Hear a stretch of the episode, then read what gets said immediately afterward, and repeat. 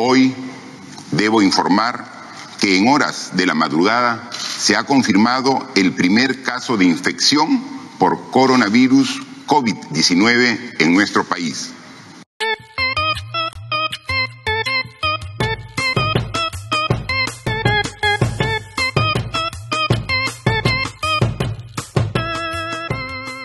Radio BioI, un podcast de la Reserva de Biosfera Oxapampa Shaninka Yanesha, producido con el apoyo de la cooperación alemana. Con Chris Landauro.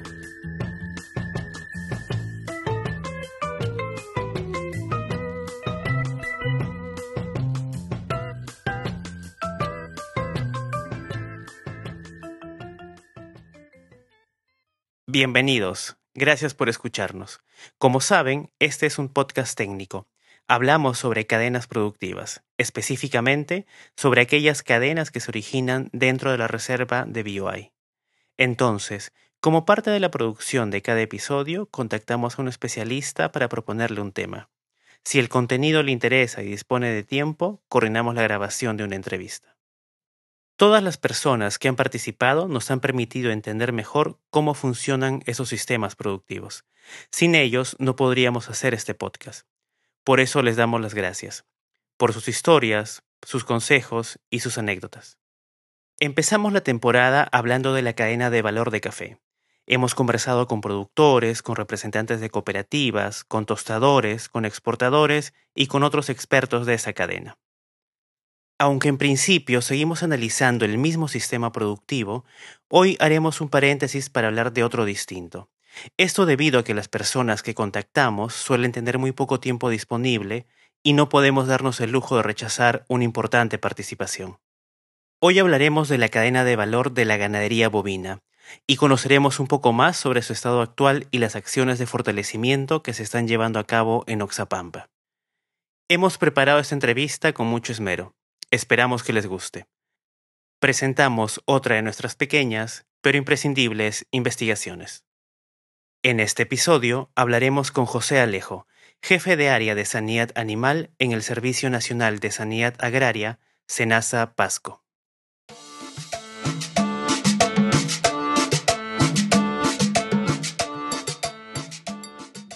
Buenas tardes, José. ¿Cómo estás? Sí, buenas tardes. Bueno, con el saludo de la tarde también para los radioescuchas eh, y en especial a BioI por las gestiones que hace para hacer llegar eh, información técnica importante para los productores agropecuarios de la región. Y saludos, man, para todos. Voy a empezar este primer bloque preguntándote. En la actualidad, ¿qué programas sanitarios viene desarrollando SENASA en Oxapampa? Miren, eh, en el tema sanitario, si vamos a, hacer la, valoración, ¿no? Eh, abarcamos en toda la región Pasco, estamos hablando de las tres provincias y, ahora que desde el año 2015 el SENASA se ha establecido como dirección ejecutiva, se hace en la provincia de Oxapampa, por la situación justificada de que la mayor explotación de ganado vacuno está en la provincia de Oxapampa. ¿Ya? Entonces, ahora eh, vamos enfocando en que en los programas sanitarios oficiales tiene llegada a todos los productores según la problemática sanitaria. Estamos hablando de rabia para la selva baja y toda la provincia de Oxapampa. ¿ya? Eh, tenemos otra actividad, es la prevención y control del carbunco sintomático, que también es afecta en toda la región Oxapampa y como cuenca lechera que se ha asentado reconocida y que ya tiene eh, inclusive certificaciones de atos libres es eh, para la prevención y control de la tuberculosis y brucelosis bovina. Hablemos sobre el uso de las tierras y la productividad en Oxapampa. Mencionaste producción lechera. Dime, ¿la dedicación es solo ganadera o incluye también agricultura? Está reorientando la, la demanda de la productividad en lo que es el aspecto de producción lechera. Toda vez que Oxapampa, Chontabamba y Huancabamba reúne condiciones, a pesar que hay dificultades por su relieve geográfico, pero tiene una población ganadera y hay la costumbre también de, de la crianza y explotación del ganado, manejo del ganado lechero. Entonces, eh, esto es para nosotros, pero vistos desde a nivel de un punto de vista nacional, tenemos que recordar y dar importancia en que toda la franja costera tiene eh, sistemas de explotación más tecnificados, como son el riego por aspersión, riego por goteo y, ciertos cultivos que no van a producirse en la selva o en la sierra.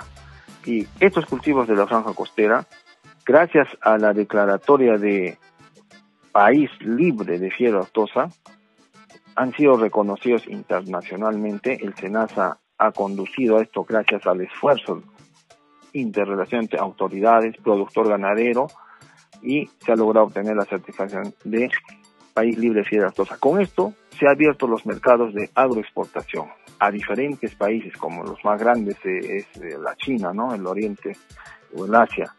Y eh, la demanda de leche pues ya no satisface el mercado de la zona costera porque ellos más han, han reducido su población ganadera y más se dedican a producir cultivos de agroexportación. Entonces eso ha hecho que migre o haya demanda eh, con una importante eh, oferta que podemos darles nosotros en lo que es eh, los lácteos y sus derivados. Esa es la importancia ahorita que debemos enfocar y, aprovechar de esa coyuntura que estamos pasando. Entonces, los productos lácteos y derivados constituyen una de las ofertas más sólidas de la cadena. Sin embargo, la producción lechera es solo una de las funciones que puede tener un hato bovino. Existen además atos para carne, para leche, para doble propósito y para lidia.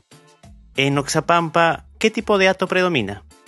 Sí, mira, a ver, justo es un poco de cultura, ¿no? Usted qué importante como eh, profesional de, de, la comunicación, ¿no? Lo dijo bien claro, Lidia, se tiene en Chontabamba una, y en Huancabamba, hay en cada uno de ellos un centro de explotación de ganado de Lidia que le da también un toque quizás al final eh, entre lo bueno y lo malo que diferentes puntos de vista se tiene, ¿no? Pero complementan una variedad de, explotación. Como ya se dijo, la explotación de carne también es, y, a esto la cadena productiva lo completa los del centro de beneficio que se tiene debidamente autorizado, ¿no? El que está en Mafrox. Que para otras regiones u otras provincias les es bien difícil canalizar el comercio porque no tienen un camal autorizado que le certifique la calidad de, y, las condiciones de beneficio en carne y así poder salir a otros mercados. Oxapampa con su matadero privado reúne las condiciones y, y, sale mercadería que se va a todo el país, inclusive se exporta en algunas oportunidades, ¿no? Y eso es beneficio que redunda al productor ganadero. Hay comercio, porque hay diferentes eh, situaciones de comercio, ¿no? comercio, mm, este en caso Mafrox es privado, él adquiere, hace compra de ganado en pie en, en el mismo matadero y él hace ya se encarga del sistema de beneficio, comercialización. Sin embargo, otro grupo de productores eh, hace movilizar ganado en pie, llega a la, a la, capital y en los diferentes mataderos también hacen beneficio directo en mataderos privados. Y otro grupito también no podemos estar ajenos en que sirve de un banco, banco genético, ¿no? de reproductores, que también es otra área que, que ya están desarrollando, están adicionando, ya de muchos años en Iscosacín, en Posuso, se está trabajando con transferencia de embriones, pero eh, siempre eh, es, tiene bastante expectativa esto, pero también se está coordinando que también hay tropiezos, ¿no? Debido al tema sanitario. Pero superables, creo, tomando conciencia con la participación de los profesionales y el productor y, y todo, todo proceso productivo no siempre es éxito, no siempre hay tropiezos. Estamos en eso, estamos articulando, se está dando a conocer que hay enfermedades pues que repercuten eh, en, en, el sistema reproductivo y, ese mejoramiento genético a veces se ve, se ve interrumpido, ¿no? Y, toma tiempo en que retome su, su camino y expectativas del objetivo. Hablemos sobre la cadena de valor. La cadena productiva cárnica bovina tiene diferentes etapas. De modo general, podemos decir que está compuesta por los siguientes actores. Proveedor de insumos, productor de becerros, productor de pie de cría, acopiador de ganado, engordador y comercializador. ¿Esto aplica para Oxapampa o estoy omitiendo algún actor? ¿Cuál de esas actividades concentra más personas? Todos están presentes, eh, claro que sí, ¿no? Que estamos terminando en el beneficio. También hay, hay planteles de producción de pie de cría, pero en este aspecto de planteles de lo que es proveedores de pie de cría, todavía no satisface la, demanda. De los productores necesitan, siempre está faltando ganado para eh, que pueda engordarse, entonces están viendo ser obligados a traer de otras regiones. Y eso quizás nos traiga riesgos sanitarios. A veces en el comercio indiscriminado interno que realizan ellos no miden las consecuencias y se está trayendo ganado de otras localidades que, que ya se han encontrado enfermedades que no existían aquí están presentes, ¿no? Están ocupando nuevos hábitats, eh, se están diseminando enfermedades parasitarias, infecciosas. En pie de cría, en, en lo que es reproductores, sí. De ahí empieza y se van transmitiendo las enfermedades a las crías, eh, y también con lo, con lo cuando se adquiere ganado de afuera, pues no para engorde, sí, animales de reemplazo. Hay, hay estos dos aspectos donde hay que tener mayor cuidado, o se ha encontrado no problemáticas. Mire, eh, nosotros como entidad entre las funciones del tema sanitario que desarrollamos, eh, no, no, no, no, no vemos lo que es productividad. Al tocar temas de productividad, optimización de, de eh, cadenas de producción, y más lo ve eh, el Ministerio de Cultura. Nosotros como Servicio Nacional de Sanidad no valorizamos estos, estos, estos aspectos, ¿no? Entiendo, eso ya no es parte de sus funciones. Ahora, al explicar el alcance de Senasa, hablaste sobre enfermedades. ¿Qué enfermedades exóticas y reemergentes tienen mayor presencia en la zona de Oxapampa? A ver, vamos a mencionar como reemergentes podríamos eh, mencionar a la tuberculosis y brucelosis bovina, que ya desde un aspecto eh, de enfermedad zoonótica está presente también en, las personas. La zoonosis hace recuerdo en que las enfermedades pueden contagiarse del animal a la persona o el animal puede contagiar a, a la persona, viceversa, animal-persona. Ya, en este caso, pues eh, el país entero somos un país del tercer mundo, hay desnutrición, los que trabajan eh, o circundan las explotaciones ganaderas de alguna manera, y siempre hay personas eh, que podrían estar en el riesgo de ser eh, positivos a tuberculosis y ser una fuente de diseminación de la enfermedad. Ya, eh, ahora hemos encontrado casos de tuberculosis. El año pasado se tuvo cero. El anteaño pasado sí hubieron casos de tuberculosis. Ahora estamos ejecutando la campaña de diagnóstico de tuberculosis y brucelosis bovina.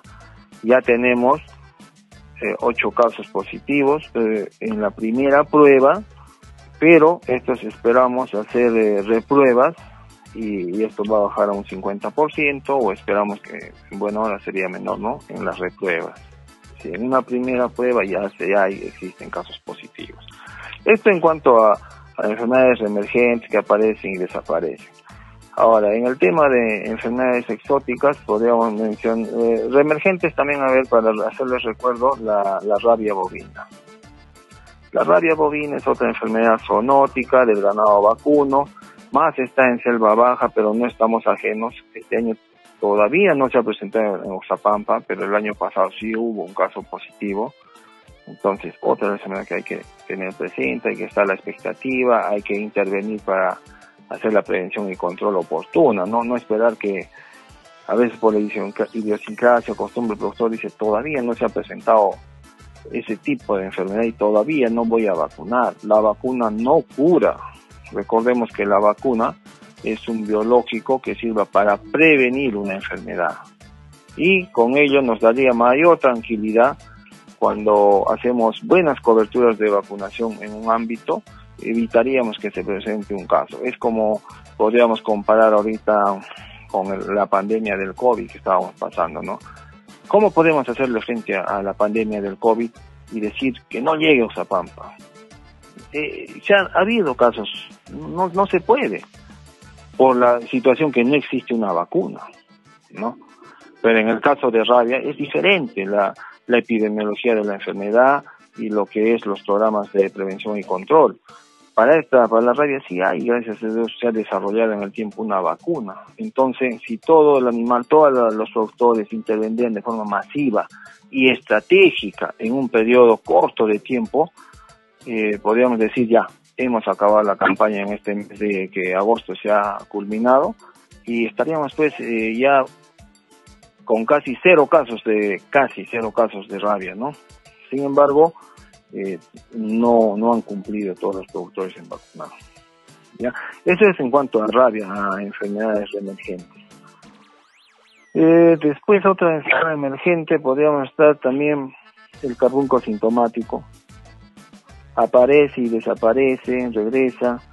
Eh, el carbunco sintomático es exclusivo más bien del ganado vacuno, también puede dar al ovino, bueno, hablando más en vacuno que se ha recibido notificaciones, sí hay casos de enfermedad. Y también hay un programa que, oficial que lleva el SENASA. Con ello esperamos hacer cobertura en toda la región Pasco y pues eh, cerrar nuestro calendario sanitario con esta vacunación. Ahora, en cuanto a enfermedades exóticas, eh, estamos haciendo más que todo monitoreos. Monitoreos para eh, determinar presencia o ausencia de enfermedades exóticas como la influenza aviar, que es propia de las aves, que también eh, el, vecino, país de Chile lo ha tenido, ¿no? Entonces no estamos lejos. Tenemos zonas de, mm, reservas naturales que donde llegan aves migratorias y son los, las especies de riesgo que pueden transmitir esta enfermedad. Eh, entonces, hablando de influenza, influenza aviar, lo otro es lo que es eh, lo hemos conocido popular como vacas locas, ¿no? Encefalopatía espongiforme bovina. Eso también se está monitoreando anualmente. Eh, no tenemos casos, estamos en cero. Eh, Después la peste porcina africana, que el año pasado en Europa se dieron muchos casos, gracias a Dios que no llegó al Perú. Con esto de, de romper las cadenas del comercio, eh, trae ventajas y desventajas, ¿no? En este caso no llegó al Perú. Ya. También se está haciendo un, un descarte, un monitoreo para esta enfermedad como exótica. Veo que el panorama sanitario es bastante complejo. Quiero seguir profundizando en ese tema, pero estamos a mitad de episodio, así que lo dejaremos para el segundo bloque.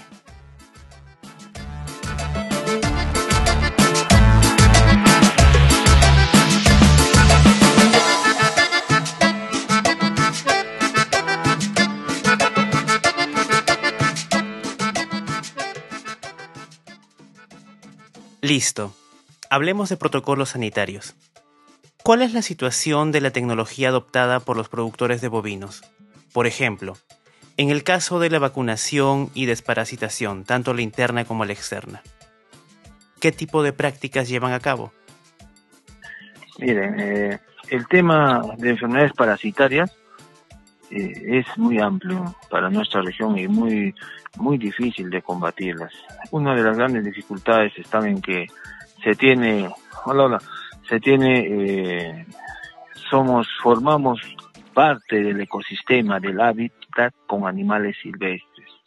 Entonces, eso nos trae también desventajas, pero no imposible, ¿no? Que debemos estar a la, al cuidado y con mayor razón, pues estar en permanente eh, evaluación o programas sanitarios para controlar que estos incrementen o repercutan en mayor medida a nuestra ganadería.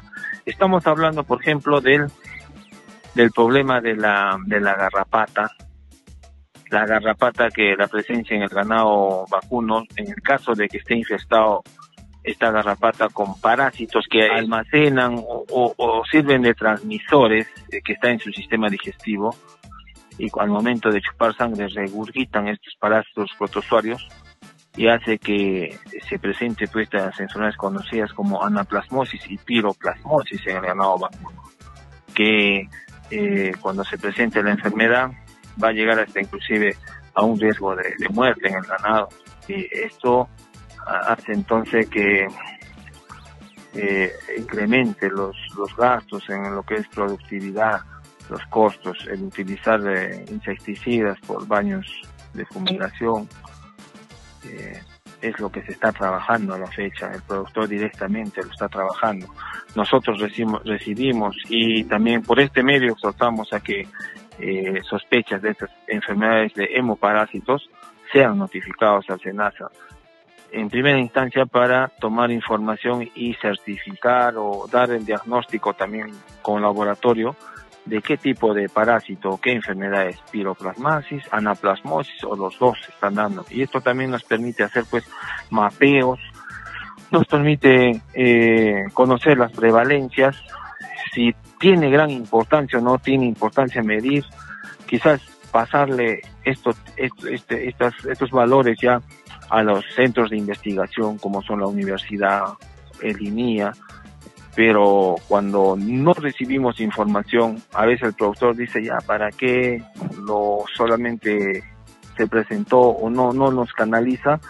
Eh, está quedando en un intermedio trunco, está quedando eh, en una alternativa de buscar una solución a esto, ¿no? Porque si hacemos ver de que sí, pues está recibiendo bastantes notificaciones, será, ya se ha, se ha tenido intenciones de, crear un programa de prevención y control de la eh, eh, de los hemoparásitos, ¿no? Pero tenemos que justificar eh, con la recepción de notificaciones de, este tipo.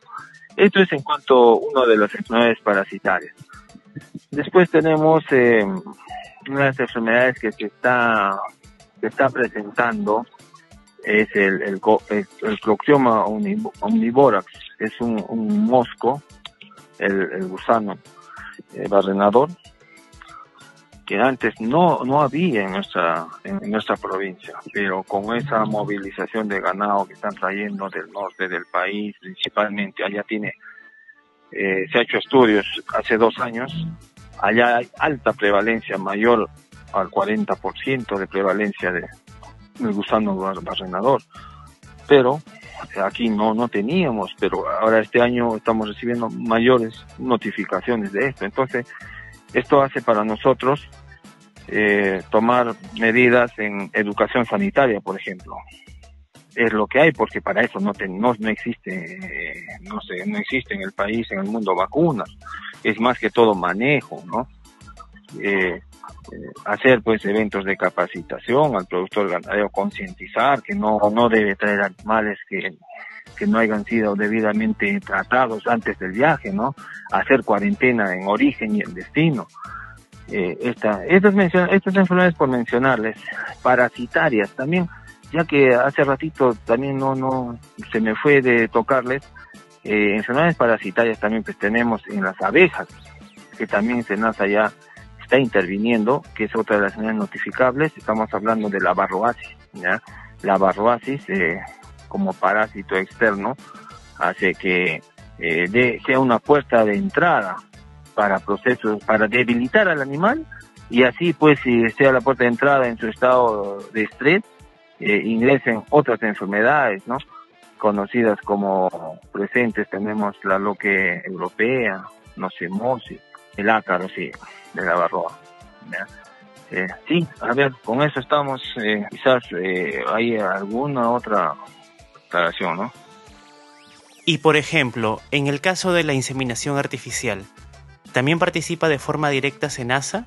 Ya, inseminación artificial no, no es un tema sanitario, pero voy a reforzar, porque eh, también es importante que en, eh, en, un programa en un programa productivo ¿no? que, que menciona eh, tiene que ser interdisciplinario y me voy a referir a que las diferentes especialidades de profesiones tienen que intervenir, opinar en su campo, ¿no? En su campo. En la inseminación artificial estamos viendo que no se llega a los em, a los índices de, preñez esperados, todavía son bajos. Eso se debe a muchos factores que no no no no no no, sería momento de tocarlo como como nasa, no, porque quiero enfocarlo al tema sanitario. El tema sanitario eh, tenemos presente, vamos a mencionar aquí hacer un cuadro, tenemos presente la enfermedad de brucelosis que tiene un enfoque al sistema reproductivo, brucelosis bovina, Existe enfermedad que repercute y está presente como la leucosis bovina. Otra enfermedad, estamos mencionando una enfermedad parasitaria, la rinotraqueitis bovina infecciosa, rinotraqueitis bovina infecciosa, como, decía, como IBR. Estos hemos tenido casos de positividad y que causa abortos en el ganado vacuno, eh, bien a temprana gestación o a última gestación. Pero lo que usted enfoca, la importancia de la inseminación artificial, hace que en la recolección de semen, en la comercialización de semen, provenientes de centros de producción certificados, se puede controlar pues la, la ausencia de esta enfermedad y así evitar la transmisión. Pero el riesgo está cuando existen o por facilismo a veces los productores optan por eh, decidir la monta natural, sí se tiene un gran riesgo de transmitirse estas enfermedades. Para hacerles recuerdo, el, mayor problema es el IBR, rinotraqueitis bovina infecciosa, que en nuestra provincia tenemos hasta un 48% de prevalencia de la enfermedad y un casi un 100%, son un 98% a nivel de atos. Prácticamente todos los rebaños tienen esta enfermedad. Entonces tenemos que poner, tener conciencia. Eh, una, uno es lo que es la monta natural, medio de, transmisión. Lo otro es el uso de agujas eh, que se están reutilizando, que podría haberse utilizado en un animal reactor positivo y lo estamos eh, introduciendo, aplicando mecánicamente con la misma aguja se reutiliza a otro animal que estuviera sano, no, no estuviera nada. Entonces eso, eso hace que se transmita la, el IBR. La leucosis estamos con un 36% y en brucelosis es muy bajo, que no llega al 1%, en 0.04%. Se está quizás yendo alguna otra enfermedad, pero estos son los principales que tenemos identificado en la región y, que tiene importancia, sí, con el uso de la inseminación artificial que garantizaría, bajaría, bajaríamos las prevalencias de, de la enfermedad. Y una vez más, estamos recién a la mitad de la entrevista. Todavía no hemos hablado de los costos de la inseminación artificial, de la transferencia de embriones, de la peste porcina y muchos temas más. Para terminar de escuchar esta conversación, los invitamos a sintonizarnos en la siguiente emisión. Gracias por acompañarnos.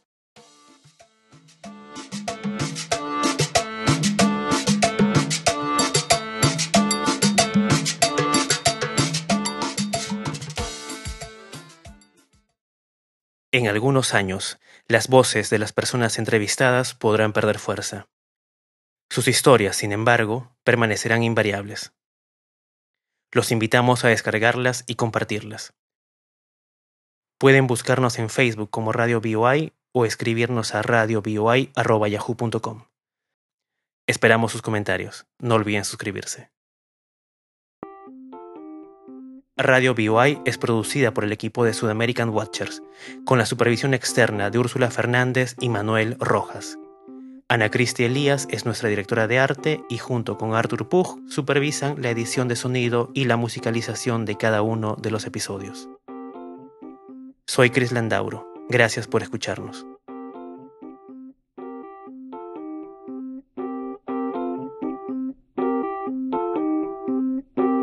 Este programa llega a ustedes gracias al apoyo de la Cooperación Alemana para el Desarrollo implementada por la GIZ a través del programa ProAmbiente 2.